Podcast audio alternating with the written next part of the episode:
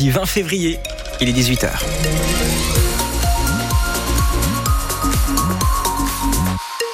Les infos tout de suite avec Lauriane Navarre. Bonjour Lauriane. Bonjour Louis, bonjour à tous. Et d'abord euh, la météo, toujours très douce. Une après-midi très douce, sans averse, avec même quelques éclaircies. Par moment, on y revient dans un instant. Lauriane, le décret d'application de la loi Taquier est rentré en vigueur et il était très attendu depuis le suicide de Lily. Cette adolescente de 15 ans retrouvée pendue il y a presque un mois dans un hôtel d'Aubière à côté de Clermont-Ferrand. Et ce décret d'application qui est entré en vigueur euh, hier doit limiter le placement des enfants de l'aide sociale à l'enfance dans des hôtels.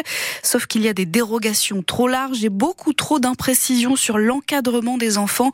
C'est ce que regrette Marianne Maximi, députée LFI du Puy-de-Dôme.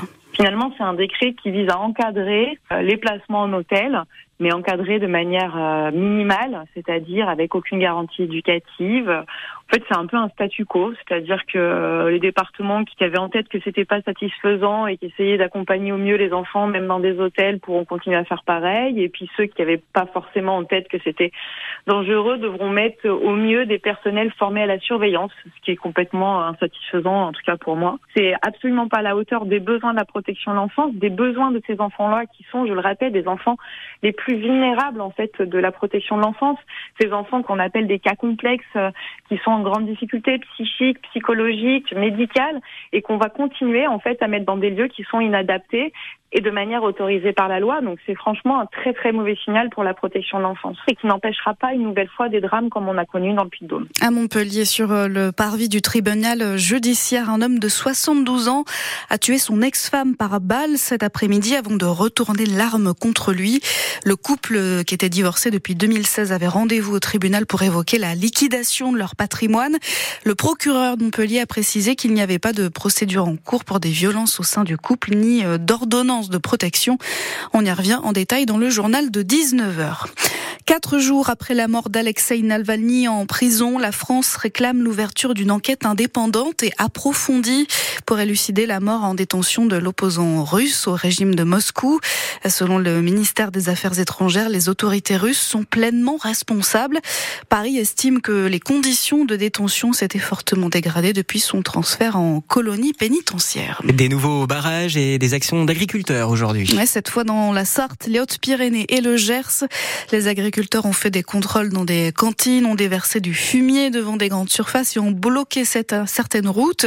Demain, ils passeront à l'action dans l'Allier. Ils vont bloquer la centrale de distribution de Leclerc à, à Moulins.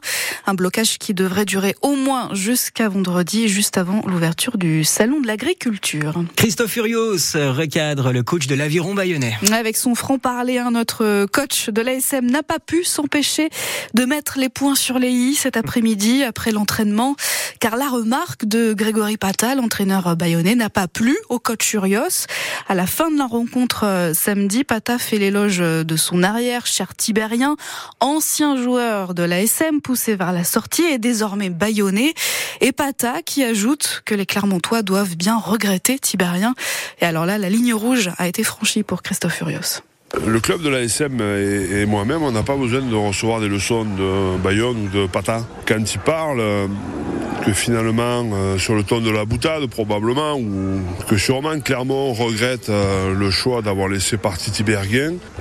moi, je ne m'occupe pas de Bayonne, de la gestion de leurs joueurs. Donc j'aimerais qu'il fasse preuve d'humilité et qu'il s'occupe de ses joueurs. Alors Cher, c'est un bon joueur. On l'a vu ce week-end.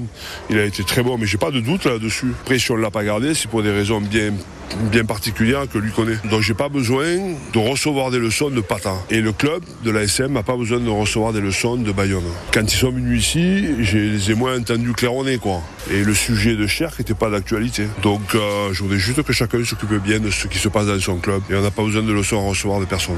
Le coach Christophe Furios qui a priori euh, pourra compter sur le retour de Georges Moala dimanche soir pour la réception de Toulouse.